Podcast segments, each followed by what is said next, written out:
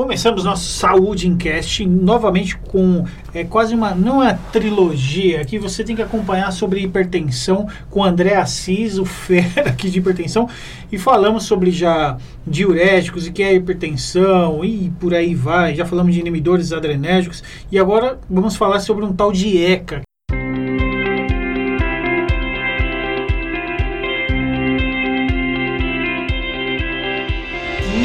raios é isso, Andrezão. Seja bem-vindo. Muito obrigado, André, mais uma vez, para nós, para vocês todos que estão nos ouvindo também. E você obrigado pelo convite mais uma vez.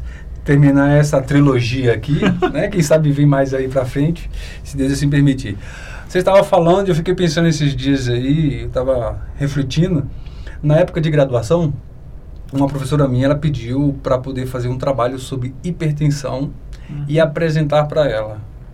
E na época, eu como aluno, como todo aluno é, um pouco meio preguiçoso, para que que isso vai servir para minha vida? Aonde é que eu vou usar isto? E eu uso aquela simples palestra há mais de 10 anos atrás, André, que eu não dei valor, dia dia. que eu achei que era simplesmente para a professora passar qualquer coisa para mim, que era para, enfim, ganhar meu dinheiro, como a gente aluno sempre pensa, nunca pensa que aquilo vai ter uma utilidade na vida. Veja hoje onde eu estou e falando do quê? Tá vendo? Ganhei nota lá. Salvando Hoje, vidas, Andrezão, você acha Quantas sim? pessoas, André? Quantas pessoas na minha vida já não atendi com pressão alta lá em cima e eu já sabia qual medicamento que a gente utilizava. Claro que ninguém prescreve, longe de mim, não sou médico, mas quando o médico, ao prescrever aquela medicação, eu já sabia a ação daquele medicamento, onde ele vai atuar, qual é a eficácia, qual é o efeito colateral, o e que, que eu, como enfermeiro, como área da saúde, poderia entrar nesse lugar aí e atuar. Então é importante a gente entender essa questão da hipertensão e não falar assim, ah, é um, uma coisa. Todo mundo tem. Todo mundo tem. E pior que tem. e tem muitos. Tem muitas pessoas no Brasil que têm pressão alta e não sabe. Esse é o Não sabe, cara. E aí nos outros podcasts a gente falou muito disso. Ouçam os outros podcasts, Sim. vocês vão entender a importância disso, né? E, e, as pessoas não dão essa não, relevância. Não. Esse ECA que você falou, André, é, é, chamado dessa forma? É chamado de ECA ou a pessoa fala, não, é um inibidor de enzima? É.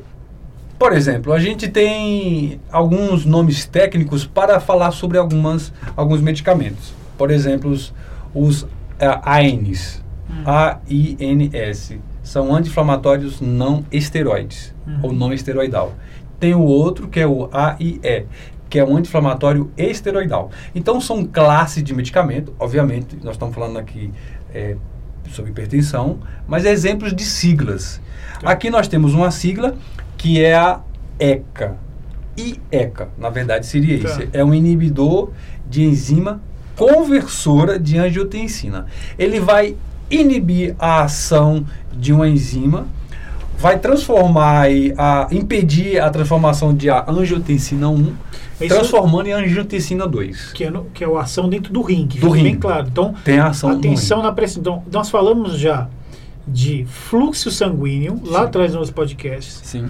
Falamos de flexibilidade da, da do vaso sanguíneo. Sim, que dilata os vasos. Olha só. De os diuréticos que vão Fal fazer. Isso aí, falamos até de próstata. Falamos. Remédios. Falamos de gestante. Falamos de gestante, que remédios que. que a gestante pode tomar, que não pode. Que é focado na, na, na, na próstata, mas que dá uma reação. Tá. É, na pressão. Na pressão. Influencia na pressão. E agora a gente está falando no rim. É. Ela vai ter uma ação tecidual quando se fala em tecido, nós temos vasos sanguíneos para tudo quanto é lado, inclusive nos rins. Ele vai ter uma ação da angiotensina ali, transformando a 1 em 2. Vai ter uma ação da renina também ali dentro, que são enzimas que têm ação dentro dos rins. Mas falando em relação à angiotensina aí, ele vai atuar em tecidos e são eficazes no tratamento monoterápico. Ou seja, o médico simplesmente pode pedir para você tomar um dos maiores comprimidos bem conhecido aí, que é o captopril. O captopril, ele é um inibidor dessa enzima, tá. que é um antipertensivo. A ação desse medicamento aí, ele vai fazer com que a pressão do paciente diminua, por causa, impede a ação da angiotensina 1, a, tendo uma ação agora da angiotensina 2, que vai fazer com que a pressão seja baixa. Mas nem tudo é perfeito o uso do captopril em grande, grande em longo tempo aí, Uhum. por exemplo, vai dar uma tosse seca, que é um sinal claro de paciente que toma captopril por muito tempo. Ah, eu tomo captopril há 20 anos, eu vou ter que mudar? Logo, não. Tem outros medicamentos um pouco mais evoluídos que vai ajudar, por exemplo, a não ter problema da tosse seca. Isso não quer dizer Como, que o remédio não como seja enalapril. né? O enalapril, por exemplo, é um antipertensivo ECA, da mesma família do captopril, só que ele não dá tosse. Ué, então, peraí. Então não toma só esse, não. Ou cada um tem a sua particularidade. Cada um tem sua particularidade, cada um tem sua ação. O captopril, ele é um excelente medicamento. Tanto que em pacientes com crises hipertensivas em hospitais, a gente costuma dar o captopril, dois comprimidos, ou um conforme prescrição médica, sublingual ou oral.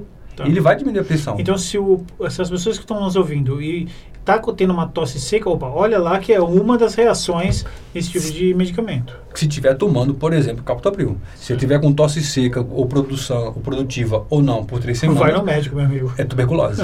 Vai no médico. vai no médico, porque Ou ouça o podcast sobre tuberculose. Você Sim. gravou um podcast sobre tuberculose. Sim, sim, sim. Ouça a tuberculose, inclusive nós já gravamos esse podcast aí, é bem interessante, acho que valeria você bastante a pena. Então, a Vamos IECA, ouvir. Andrezão, se tá, tá tomando, e- é, esse é um do- das algumas reações. Existe alguma outra que você fala, opa, se eu tô, tô tendo esse tipo de reação, isso pode estar me gerando, é, é algo do remédio, eu converso com o meu médico, obviamente, vou falar com o meu médico, mas pode ser algo que fala, opa, não se assusta, calme.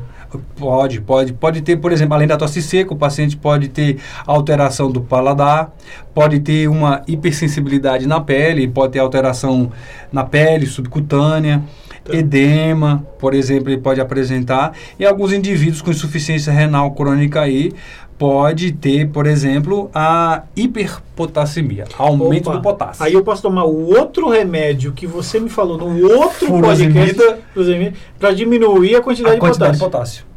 Aí, por isso que às vezes o médico usa um e o outro junto. Ele não faz só monoterápico, ele faz o uso de um outro medicamento para trabalhar junto. Pô, ah, um está dando um aumento, então vamos dar um outro.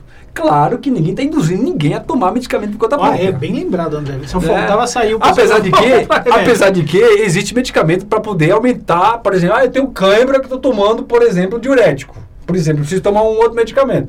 Tem, por exemplo, o Slow K, por exemplo, que é um medicamento de potássio. Ele vai levantar o potássio do paciente. Tá. Então, claro que aqui a gente ninguém tá para botar minhoca na cabeça de ninguém, mas é para dizer que a informação existe, medicamento existe. A indústria farmacêutica está aí vasta com opções que é possível você passar no médico, claro, e ele te orienta. Às vezes as pessoas sabem mais quem está traindo na novela, quantos, time, quantos pontos o time dele tem, mas ele não sabe que medicamento está tomando, que ação que tem. Hoje as pessoas têm acesso à informática, por exemplo, ao podcast que a gente está fazendo, tem no Google exemplos de medicamentos lá de, de, de horrores que o paciente pode tomar. E eles não se preocupam às vezes. Às vezes, ah, deixa para o médico. Lembrando que o medicamento tem uma importância muito grande na vida do paciente. Claro que o medicamento ele não vai fazer tudo. O paciente tem que mudar o estilo de vida Opa, é dele. verdade, André. E a gente falou isso no primeiro podcast, Sim. né? Desde o fumo, desde a Bebida, obesidade, estresse, ansiedade. Claro, Eu só tomo medicamento, medicamento e eu continuo fazendo tudo de errado. Ah, então medicamento não presta. Ah, tô tomando medicamento, eu tô tranquilo. Eu posso. Ah, é. fica. E deixar uma coisa clara, André, aqui bem importante, que existe medicamentos, existe indústrias farmacêuticas que tem medicamentos que são vistoriados, são medicamentos rigorosi- rigorosamente testados, rigorosamente. Rigorosamente. rigora, Pode ser? pode, corta aí. Corta nada. Tem medicamentos que são rigorosamente testados e são vendidos de ótima qualidade. É, e vale Só- ressaltar, é isso que eu queria falar. A difer- Depois a gente precisa gravar sobre a diferença de genéricos e não, hein? Sim. E tem medicamentos, por exemplo, que não tem nenhum tipo de controle. Hum. É vendido assim, que às vezes ah, é, é, não tem uma, uma, uma, uma certa eficiência. Tá. Exemplo, tem paciente que toma medicação, toma, toma, toma, nunca resolve. Aí o médico fala, para de tomar esse medicamento, Toma não, aquele. compra, não compra este, mas compra este medicamento. E dá o nome lá da empresa, o nome da indústria, enfim. Aquele vai ter ação. vai e resolve. Por que resolve? Porque aquele medicamento com história, com, com, com nome, com a empresa que, que, que, que que preza pela qualidade do produto, o paciente toma e tem efeito. Agora tem outros que não são rigorosamente, são chamados similares. O similar o genérico. O similar o, é similar. É similar. o nome genérico, o medicamento genérico, existem empresas de grande prestígio aí que só produzem medicamento genérico. Tem a mesma qualidade, o mesmo teste, a mesma eficiência do que o nome do medicamento fantasia. Não uhum. podemos citar alguns nomes aqui para que não haja problema. Mas o similar, por exemplo, por que, que ele é sempre mais barato? Porque ele não tem um rigoroso teste. Pode ser que haja um surto efeito, mas em algumas situações não surto efeito. Então não podemos confundir genérico com o nome farmacológico e o similar. O similar tem um grande problema aí. Caramba, eu, isso, nem eu lembrava disso, André. Eu, eu é vasto, né? É vasto o negócio. É vasto, é vasto. Não vai. Eu estou preocupado com a minha, a minha pressão aqui. É. Legal. Meu, André, brigadão. Que é isso? Eu acho que a gente com essa trilogia, que já nem é mais trilogia, é. já conseguiu explanar bastante sobre hipertensão. sobre hipertensão. Tem mais assunto ainda. Tem, tem. Né? Tem sobre antagonistas e por aí vai. Nossa. Não se, acaba, a for, né? se a gente for falar aqui, o tema não faltaria. A gente só está falando de hipertensão, hein? Só hipertensão. Que ninguém dá atenção para nada. É. Mas legal, André. É, para terminar, André, Diga. só queria falar de uma medicação também que é muito utilizado no Brasil, em posto de saúde, que são os antagonistas de angiotensina 2. Hum. Literalmente, ele já vai fazer a ação nessa enzimazinha aí da angiotensina 2 com eficácia maravilhosamente, que é o losartana. O losartana, ele é um medicamento genérico, não estou falando o nome de empresas, uhum. mas é o princípio ativo da droga ali, que é a losartana, que ele vai ter a, a, uma ação também aí da família dos inibidores de ECA o, enalapril e o captopril, eles têm ação transformando a angiotensina 1 e 2. Agora, o, o losartano ele já vai ter essa ação, esse receptor Mas ambos atuando, angiotensina ambos 2. atuando no rim. Eles vão, têm a principal função nos rins. Tá. Principal função nos rins. Mas eles também têm ação nos vasos sanguíneos e em tecido para todo o corpo. Mas uma grande ação dele é nos rins. Legal. É, são nos rins, na verdade. Legal. Gente, ouçam direto nossos podcasts. André, volte sempre. É um Tem André falou sobre tuberculose também. Ouçam nossos anteriores. Muito bacana. Fechamos aí o assunto hipertensão. Sim. E a gente poderia começar um outro aí sobre falando sobre medicamentos para que a gente possa realmente é, desmistificar um pouco o Sim. assunto de medicamentos, né, esses medos, esses nomes que a gente fala, não, não é para mim. Não, é importante que a gente entenda, a formação está aqui e a gente tem que passar essa informação sim, de forma correta. Claro, e também deixar que o público também pode ter uma, uma participação. Sugere. Opa, pergunte. De repente ele pergunte, tira sua dúvida. Aliás, a, gente, a gente tá fala de próstata, tem que falar de sim, próstata. Sim, sim. Esses homens aí fugindo do é, assunto. É, é, é não é, é pra fugir, não, não cara. Não, não, eu já tô com uns 40, então já marquei aí. Eu também. Peguei o um médico e falei, ó, você, por favor, começa logo. É, é também tenho. Andrezão, obrigado, valeu. Valeu, André.